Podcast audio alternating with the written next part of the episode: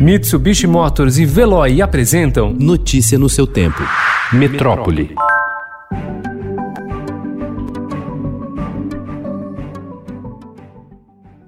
Entre março e junho, os quatro primeiros meses da pandemia, o Brasil fez cerca de 388 mil cirurgias eletivas, não urgentes, a menos no SUS, conforme dados do Ministério da Saúde na comparação com a média dos cinco anos anteriores. A queda é de 61,4%. Com a flexibilização do isolamento social na maior parte do país e a retomada das operações, profissionais de saúde prevêem alta expressiva da demanda.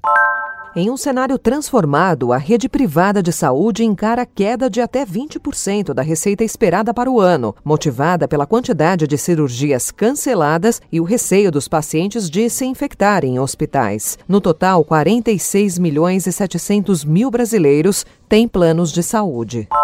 Inicialmente, a Covid-19 foi entendida como uma doença pulmonar. Logo ficou clara, porém, que se trata de uma enfermidade sistêmica que ataca praticamente todos os órgãos e funções do corpo. Agora, dados mais recentes têm mostrado que os danos mais graves do novo coronavírus podem ser ao coração. Pacientes recuperados do novo coronavírus apresentam inflamação do miocárdio. A Covid-19 também pode ter um grave efeito indireto no coração. Estudo da Sociedade Brasileira de Cardiologia, divulgado no mês passado, revelou que desde o início da pandemia houve um aumento de 31,8% no número de mortes dentro de casa por doenças cardiovasculares.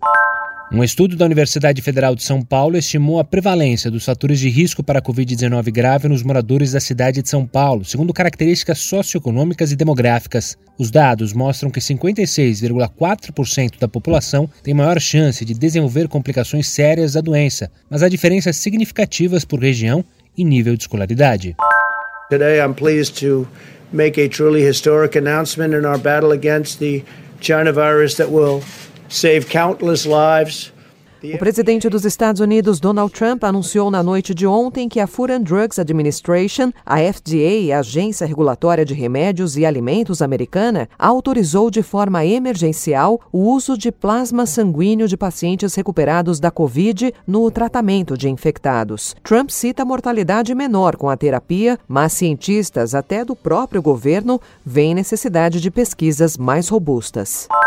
A Prefeitura de São Paulo vai retomar, a partir de hoje, os horários tradicionais de funcionamento dos 70 parques municipais. A medida não abrange feriados e fins de semana, para evitar possíveis aglomerações. Os demais 38 parques ainda não têm data de retomada. Notícia no seu tempo. Oferecimento: Mitsubishi Motors e Veloy. Se precisar sair, vá de Veloy e passe direto por pedágios e estacionamentos. Aproveite as 12 mensalidades grátis. Peça agora em veloy.com.br e receba seu adesivo em até 5 dias úteis. Veloy piscou, passou.